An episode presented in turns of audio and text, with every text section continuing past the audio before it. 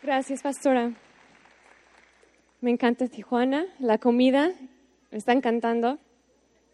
Me gusta mucho comer. Feliz Día del Papa. Estuve yo mandando mensajes con mi papá en la mañana y lo amo muchísimo. Soy súper bendecida. Mi esposo también es buen papá. Él es un apoyo total. Y um, me siento muy bendecida, muy, muy bendecida. Tengo, uh, nosotros, mi esposo y yo somos los pastores de, de una iglesia que se llama The City Church, Guadalajara. Tiene dos años y medio, pero somos parte de una iglesia más grande de Seattle y de Beverly Hills. Y estamos muy emocionados de estar aquí. Y estuve platicando con mi esposo, me dice, por favor, diles que Guadalajara, la iglesia de Guadalajara está, les manda muchos, muchos saludos. Así que le dijo que tenía que cantarlo como mariachi, los saludos, así como, buenos días.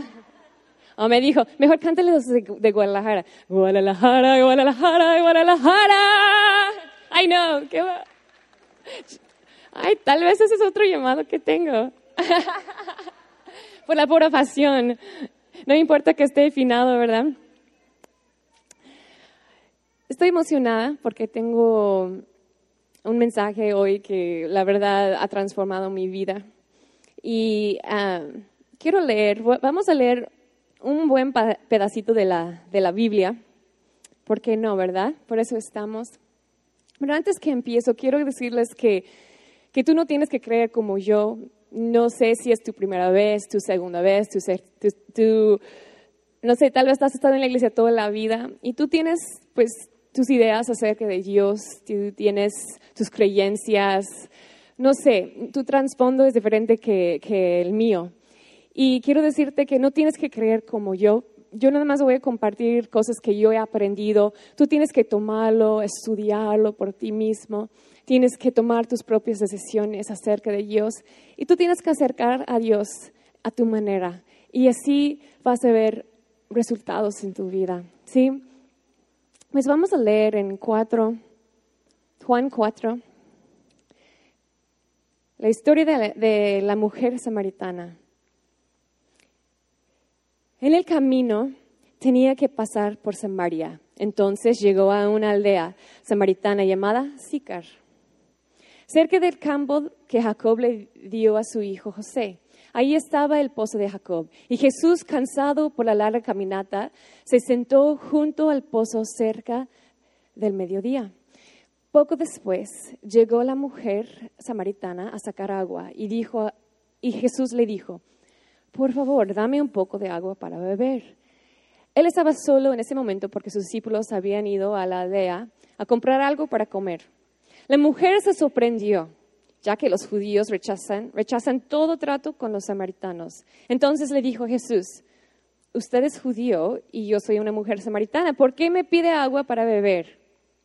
Jesús contestó, si tan solo supieras el regalo que Dios tiene para ti y con quién estás hablando, tú me, ah, me pedirías a mí y yo te daría agua viva. Pero Señor, usted no tiene ni una soga, ni un balde, le dijo ella, y este pozo es muy profundo. ¿De dónde va a sacar esa agua viva? Además, ¿se cree usted superior a nuestro antepasado Jacob, quien nos dio este pozo? ¿Cómo puede usted ofrecer mejor agua que la que disfrutaron él, sus hijos y sus animales? Jesús contestó, cualquiera que beba de esta agua pronto volverá a tener sed pero todos los que beban del agua que yo doy no tendrán sed jamás. Esa agua se convierte en un manantial que brota con frescura dentro de ellos y les da vida eterna. Por favor, Señor, le dijo, la mujer, deme de esa agua. Así nunca más volveré a tener sed y no tendré que venir aquí a sacar agua. Jesús le dijo, ve y trae tu esposo. No tengo esposo, respondió la mujer. Es cierto, dijo Jesús, no tienes esposo porque has tenido cinco esposos y ni siquiera estás casado con el hombre con, ah, el que ahora vives. Ciertamente dijiste la verdad. Señor, dijo la mujer, seguro que usted es profeta. Así, vamos a cambiar de tema. Así que dígame, ¿por qué ustedes, los judíos, insisten que Jerusalén es el único lugar donde se debe adorar? Mientras que nosotros, los samaritanos, afirmamos que es aquí, en el monte Gerizim, donde adoraron nuestros antepasados. Jesús les, le contestó, créeme, querida mujer, que se acerque el tiempo en que no tendrá importancia si se adora al Padre en ese monte o en Jerusalén. Ustedes son los samaritanos, saben muy poco acerca de aquel a quien adoran, mientras que nosotros los judíos conocemos bien a quien adoremos, porque la salvación viene por medio de los judíos. Pero se acerca el tiempo, de hecho, ya ha llegado, cuando los verdaderos adoradores adorarán al Padre en espíritu y en verdad. El Padre busca personas que lo adoren de esa manera. Pues Dios es espíritu, por eso todos los que lo adoran deben hacerlo en espíritu y en verdad. La mujer dijo, sé que el Mesías está por venir, al que llaman Cristo.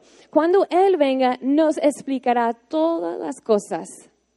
Entonces Jesús le dijo, yo soy el Mesías.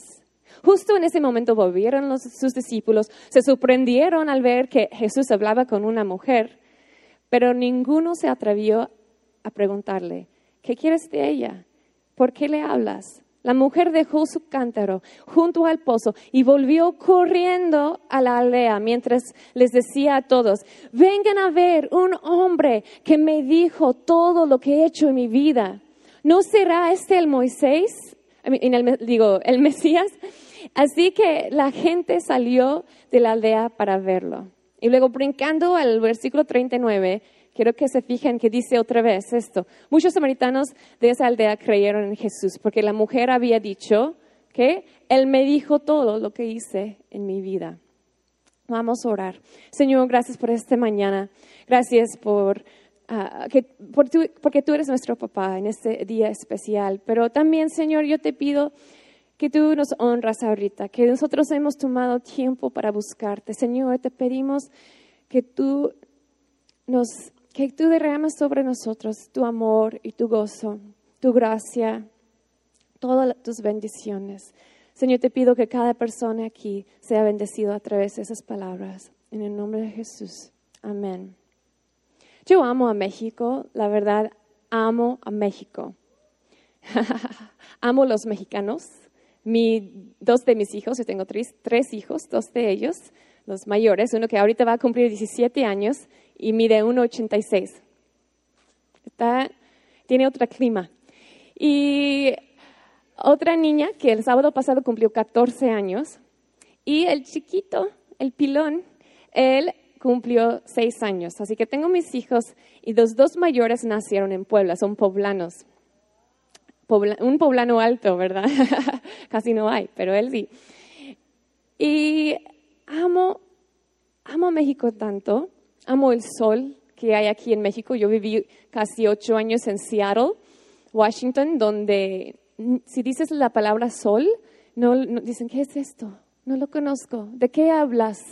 ¿No? O de vez en cuando, así como, llueve, digo, desde, desde septiembre hasta junio. Está lloviendo, lloviendo, lloviendo, lloviendo.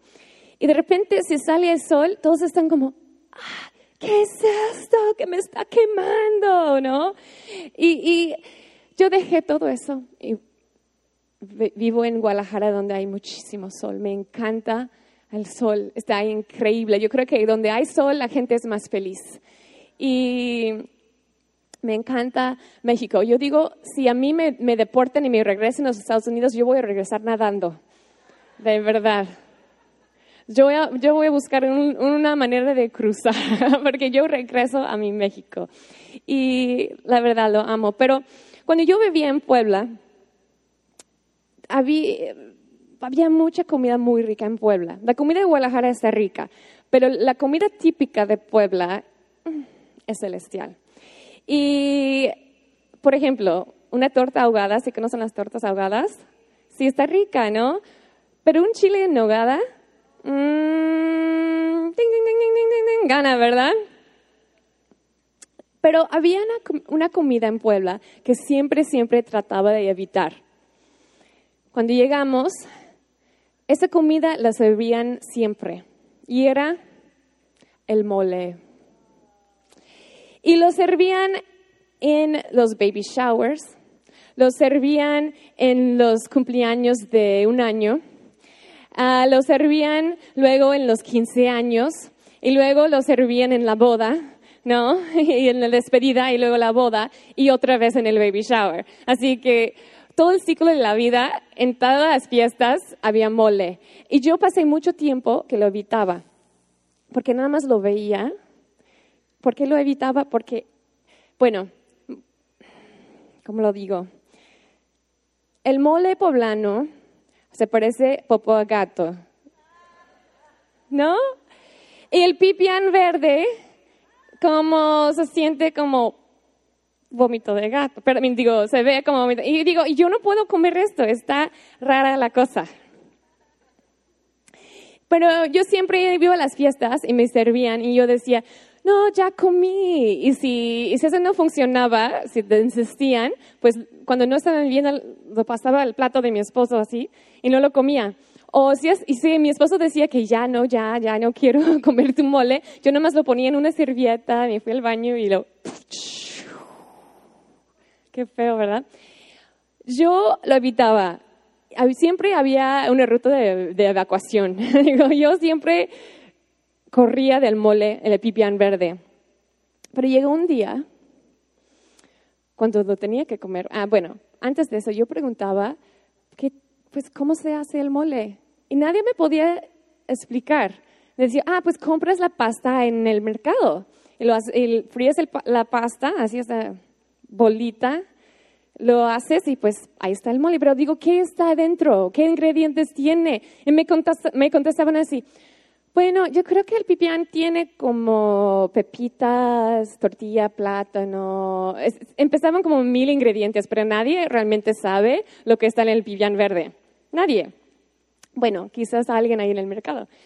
Y lo compras en una bolsita así y se ve horrible, está concentrado, como en una bolita así. ¿Lo has visto? Es como, como el popo de un caballo, ¿no? Una bolita en una bolsa. ¿No? A ver, estoy diciendo la verdad.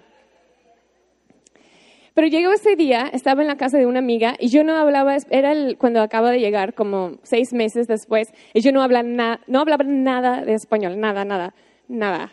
Y yo nada más, por meses y meses, nada más sonreía. y me decían cosas.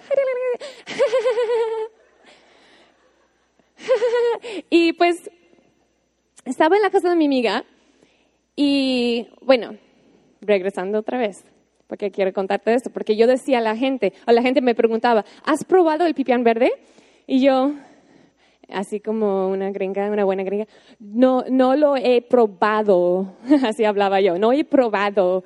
Y, y luego empezaban a decirme de, ay no, pues tienes que probarlo, pues la receta de mi abuelita es, y yo nada más escuchaba, bla, bla, bla, bla, bla, la pipián verde, bla, bla, bla, bla, mole, bla, bla, bla, bla, bla, bla, te vas a encantar. Y, y, ah, y más así sonría. Pero llegué ese día que estaba en la la cocina, así de la, en la casa de mi amiga, y estaba su mamá. Y su mamá era poblana, pero hasta el hueso. Bueno, yo creo que tenía huesos, pero no, no los podías ver, porque era una gordita, linda, las que cuando la, las abrazas te sientes todo el amor del mundo, ¿no? Además te ese adentro. Y ella me vio y me regañaba por flaca, ¿no? Es que estás tan flaquita, me decía flaquita, flaquita, flaquita. Y dijo, te voy a dar de comer ahorita mismo, siéntate, ¿no? Y yo, ah, ok. Esperaba un chile en nogada, un chile en nogada, um, quesadilla de Puebla, quesadilla de Puebla. No, pipián verde. Saca el plato y lo pone enfrente de mí y hay un muslo flotando en mocos, con un poco de arroz. También el mole estaba en el arroz. Y lo veía y se sentó enfrente de mí. Pruébalo. no te comprendo. ¿Me entiendes? Pruébalo.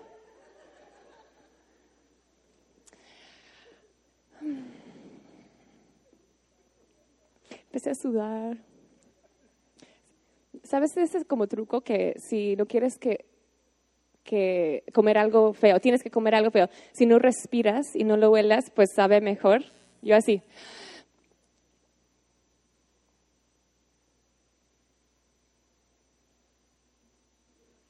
¡Wow! Me encantó.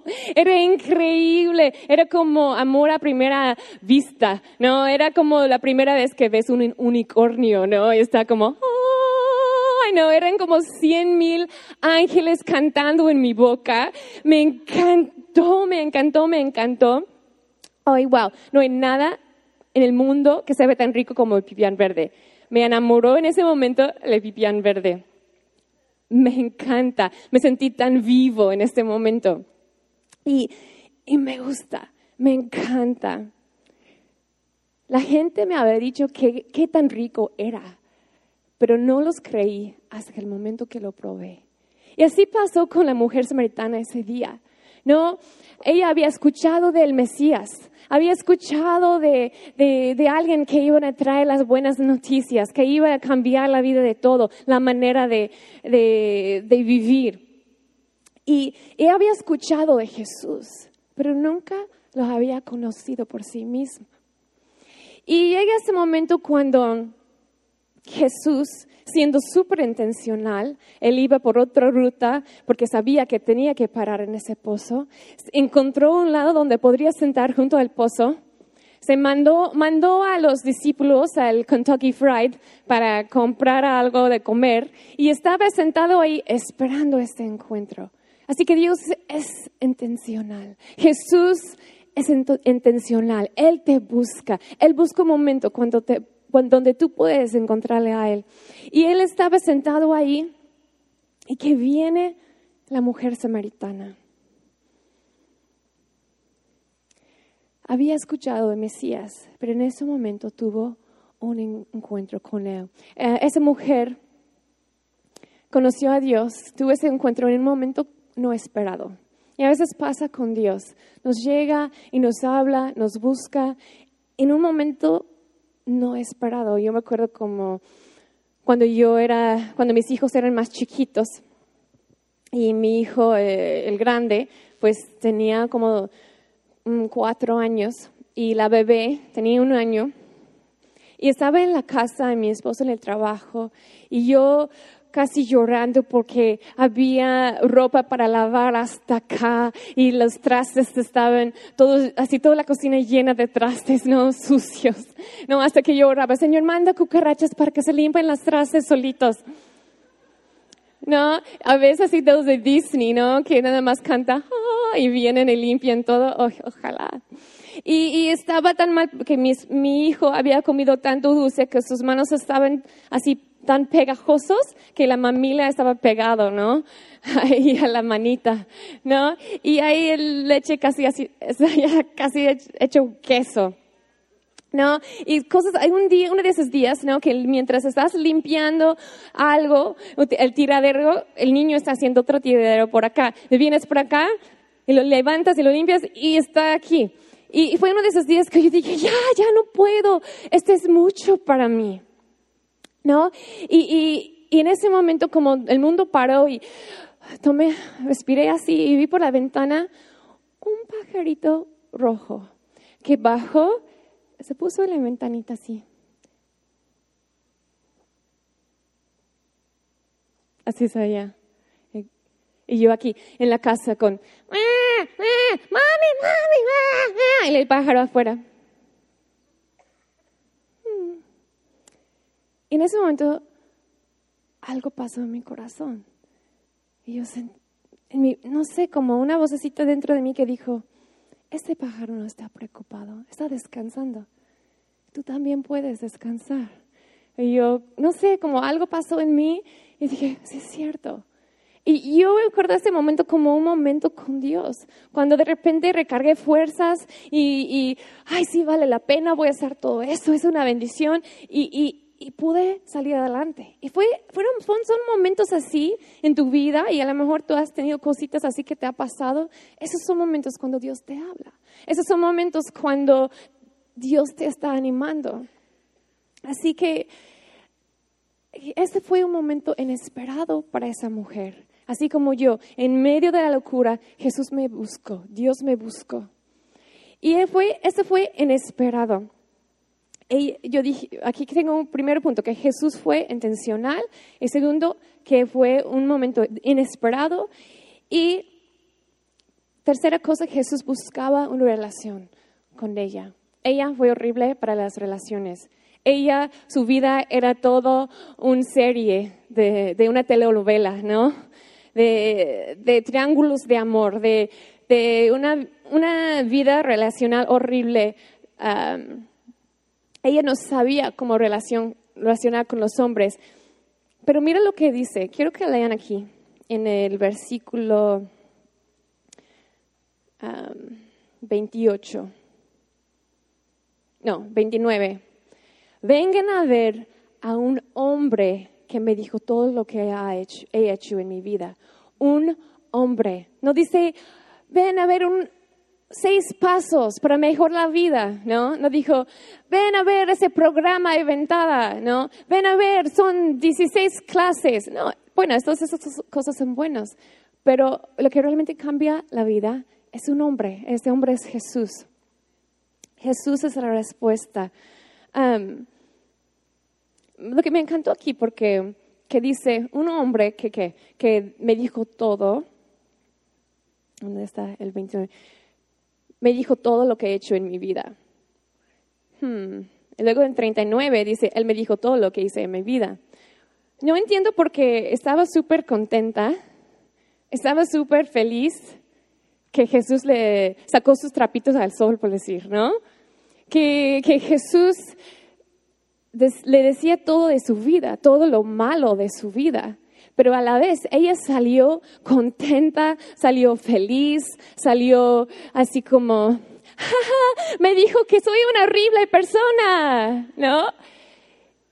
No, no tiene sentido.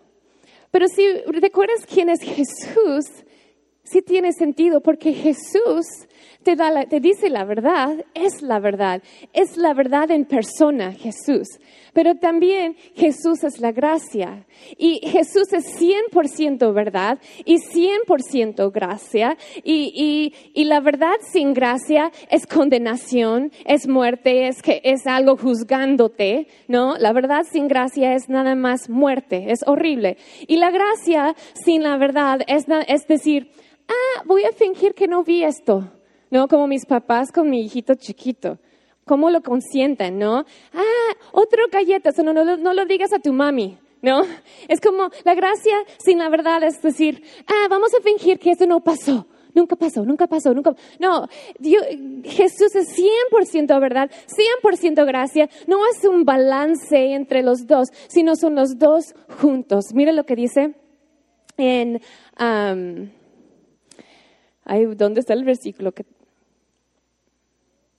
Mm, Juan 8, 7. Oh, no, no, esa es la siguiente parte. Pero bueno, no lo puse aquí. Hoy oh, sí, Juan 1, 16 y 17. De su abundancia todos hemos recibido una bendición enmerecida tras otro, otra.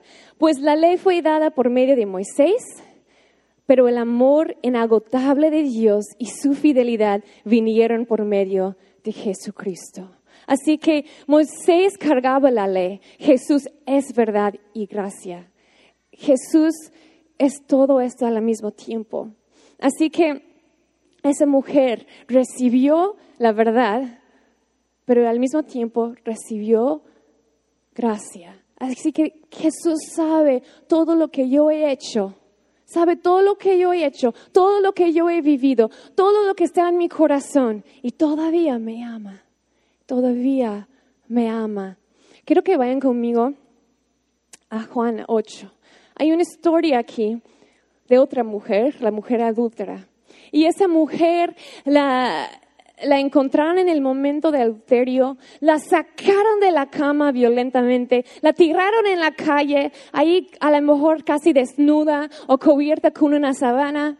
Y estaban ahí, estaba ahí gritando, estaban levantando piedras, listas, listos para matar a esa mujer, porque lo que hizo fue malo. Y sí es cierto, el pecado es serio porque destruye las vidas. Pero estaban ahí listos para matar, ahí, ahí, ahí. Pero llega, mira lo que dice en el versículo, así, Juan 8, 7. Cuando ellos seguían exigiéndole una respuesta, él se incorporó nuevamente y les dijo, muy bien, pero el que nunca haya pecado, que tire la primera piedra. Y luego volvió a inclinarse y siguió escribiendo en polvo. Al oír eso, los acusadores fueron, se fueron retirando uno tras otro, comenzando por los de más edad, hasta que quedaron solo Jesús y la mujer en medio de la multitud. Entonces Jesús se incorporó de nuevo y le dijo a la mujer, ¿dónde están los que te acusaban? Ni uno de ellos te condenó. Ni uno, Señor, dijo ella. Yo tampoco, le dijo Jesús. Vete y no peques más. Me encanta eso porque puedo visualizar, yo, soy artista y, me gusta hacer cosas con mis manos, me gusta visualizar las cosas. Y yo puedo visualizar que todos tenían la piedra en la mano, listos, ella con miedo, Jesús hablando, todos, tú Jesús, ¿tú qué dices? ¿No? Y de repente cuando Jesús respondió esas cosas y dijo que ellos dejaron que las piedras cayeron. Puedes como, yo puedo como escucharlo, el, ¿no? el ruido de las piedras cayendo y como el polvo. ¿no? Y dice que, que los más grandes de edad primero dejaron sus piedras, hasta que nada más llegaba, nada más era ella y Jesús. ¿Sabes qué? Tus pecados más antiguos son perdonados y tus pecados más recientes son perdonados. Las piedras caen en ese momento no hay condenación. Ahí está la verdad. Ya sabemos qué ha pasado, pero no hay condenación. Las piedras caen.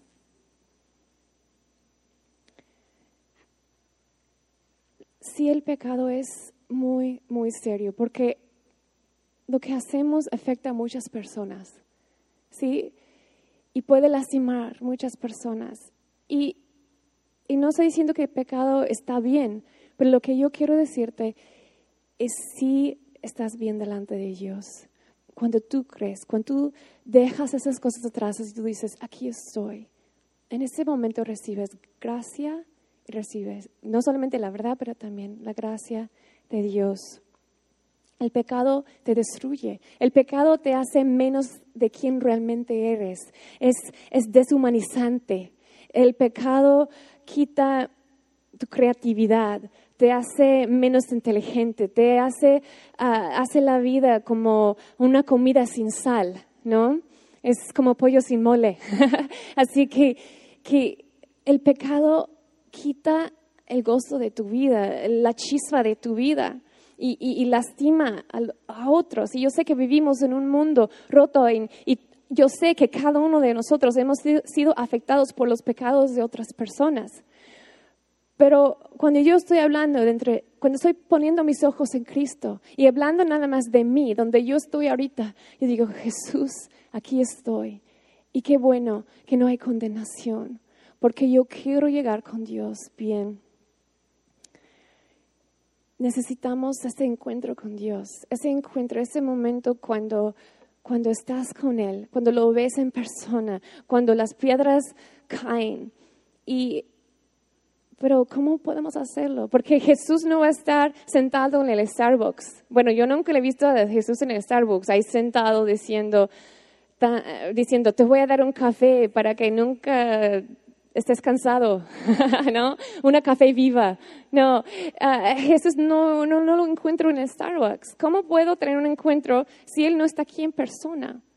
Y, y es cuando Jesús nos dijo en la Biblia, dijo, dijo, yo tengo que regresar al cielo pero voy a traer a alguien, voy a mandar a alguien, el Espíritu Santo, ¿sí? Que va a estar contigo. te voy a mandar un consolador, un ayudo, alguien para ayudarte. No sé si, si tú como cristiano o como persona Tal vez es, la primera vez que vienes y, tal vez en tu vida tú has sentido algo en tu corazón, o ahorita que estuvimos cantando, que, sientes algo, esa buena vibra. A mí me dicen mis amigas, no, es que, ay, fui a la iglesia y como, como sentía algo, como cerré mis ojos y, y, ni lo puedo explicar, pero, mm, y, ah, pues esto es el Espíritu Santo. Y me dicen, ¿de verdad? ¿No es que soy rara? No, es Dios buscándote. Y, me, me, gusta, me encanta que el Espíritu Santo está aquí. Y mis amigas que no son cristianas, Dios, el Espíritu Santo está tratando de convencerles de una cosa.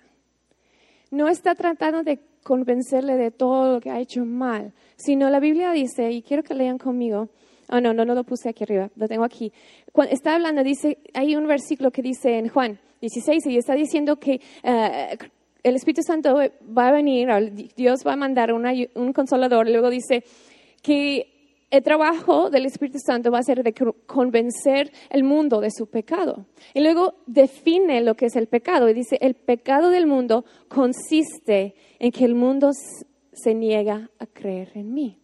Así que el pecado, el, eh, Espíritu Santo está tratando de convencer al mundo que es real. y está tratando de convencer al mundo de su incredulidad. Pero ya que estamos creyendo, tenemos la verdad, tenemos gracia, somos perdonados en Él, estamos bien delante de Dios. Y ahora yo sé que Dios me está convenciendo a mí, te está convenciendo a ti que tú eres justo. Vino, eh, trata de convencer al mundo de su incredulidad, pero nosotros nos trata de convencer de nuestra justicia. Nos dice, Jesús nos dice, mira, tú no eres así, tú no eres, ese, ese pecado, ese lo que tú estás haciendo, esto no eres tú. Tú eres realmente una persona justa. Tú eres una persona hecha en la imagen de Dios. Y necesitas como quitar todo ese peso para que puedas ser realmente quien eres. Y me encanta esa visualización. Que dices, Sí, Dios es bueno porque nos convence que somos justos. Muchas veces nosotros, por la verdad, nos condenamos. Ay, no, es un peso, ¿no? Es que yo soy así y siempre voy a ser. Es que me dicen que soy igualita al tío, ¿no? Eres igualita a tu abuelita. Siempre hacían estas cosas ella. Siempre hablaba así. No, yo soy igualita a mi papá celestial. ¿Sí? Yo soy hecha en la imagen de Dios. No, es que la familia Maguil siempre, eh, la familia Maguil siempre es así. Los Maguiles son así, son altos y también enojones. Son las mujeres emocionalísimas, ¿no? Siempre llorando. No, yo no me veo como un Maguil, como un Mirs. Yo me veo como mi papá. Eso es mi identidad. Y el Espíritu Santo pasa todos los días convencerte, convencerme no, de mi pecado, me convence, me convence de mi justicia. el otro día, pues estaba yo lavando los trastes, siempre lavando trastes, ¿verdad? Y no sé, yo creo que también es otro llamado, carga. Ahí lavando. Y estaba pensando así con mis ojos cerrados, no, no, mis ojos en los, en los platos, pero no cerrados. Y estaba hablando y de repente estaba pensando en otra cosa, pero realmente como me acordé de algo que sucedió en, en mi vida, algo que es privado, pero no estuvo bien. Y estaba pensando y de repente me sentí así como este, como, ah, este lástima, como este, como, ay no, ay no hubiera hecho esto, no hubiera pasado por eso, yo tomé malas decisiones y, y pero esta vez, en vez de sentirme así como, ay, horrible, no, sentí como que Dios me decía, Ángela, lo que pasó ahí, eso no eres tú, esto no eres tú. Y en vez de sentirme así tan mal y condenada, yo sentí como una energía, como emocionada, que yo puedo ser diferente, que esa decisión que yo tomé no era de Dios, no era mío, no soy yo así. Y, me dio una energía para cambiar y para buscar a alguien para ayudarme y, hablar con mi esposo y, y, he visto cómo Dios me va cambiando, ¿no? Y cómo Dios me va transformando, no porque me siento así condenado por mi pecado, pero porque tengo la verdad y la gracia al mismo tiempo, ¿sí? Y yo quiero orar por ustedes. Yo, yo estaba pensando en ese momento y, dije, pues, ¿qué les voy a decir? ¿Cómo puedo decir a una persona, a mi amiga que no conoce a Jesús y a los que sí conocen a Jesús, cómo les puedo decir, cómo les puedes explicar que tú vas a tener un encuentro con ellos? Así que, ¿qué les voy a decir? Así, ¿en qué momento vas a llegar? Sentí que me decía, ahí estaré. Diles que ahí estaré. Pero, ¿cuándo? Mm, en mi momento, en un momento inesperado. Diles cuando no lo esperan. No, pero ¿dónde y cuándo? Y, y, y, no, ahí estaré. Diles que ahí estaré. Así que quiero decirles que Jesús va a estar ahí. Y te va a buscar y te va a ayudar. Y vas a tener ese encuentro con Él. Y, ese momento que tú sientes algo, esa vocecita que, que te ayuda en la vida, ese es el Espíritu Santo. Ese es un encuentro con Jesús. Y, y quiero orar que nosotros tengamos eso en nuestra vida. En esta semana, cuando estás manejando en el coche, uh, llevando a los niños a la escuela o cuando estás haciendo ejercicio. Bueno, aquí ayer me dijeron que no hacen ejercicio, sino comen pozole. Ayer, se subiste ayer. Cuando estés en tu vida cotidiana, vas a encontrar a Jesús. No, no, para, no para que te sientas mal de tu vida, sino para que te pueda convencer quién realmente eres. ¿Sí? Porque si alguien puede pasar a, tocar, por favor. Quiero orar. Si, si gustan cerrar sus ojos, pueden. Si no quieren, si no se sienten cómodos, está bien. Pero voy a orar. Señor, gracias Jesús, gracias que tú tomaste tiempo ese día en el pozo, tiempo para esperar a esa mujer y hablar con ella, de decirle todo de su vida. Y gracias Jesús que tú no quedaste ahí, sino tú moriste por sus pecados y por mis pecados que tú me das la verdad y amor y la gracia al mismo tiempo. Y que no hay condenación. Que la, la Biblia dice que el pecado es fácil como enredarnos en el pecado. Señor, gracias que aun cuando eso nos pasa, tú estás ahí para perdonar, para restaurar, para amarnos.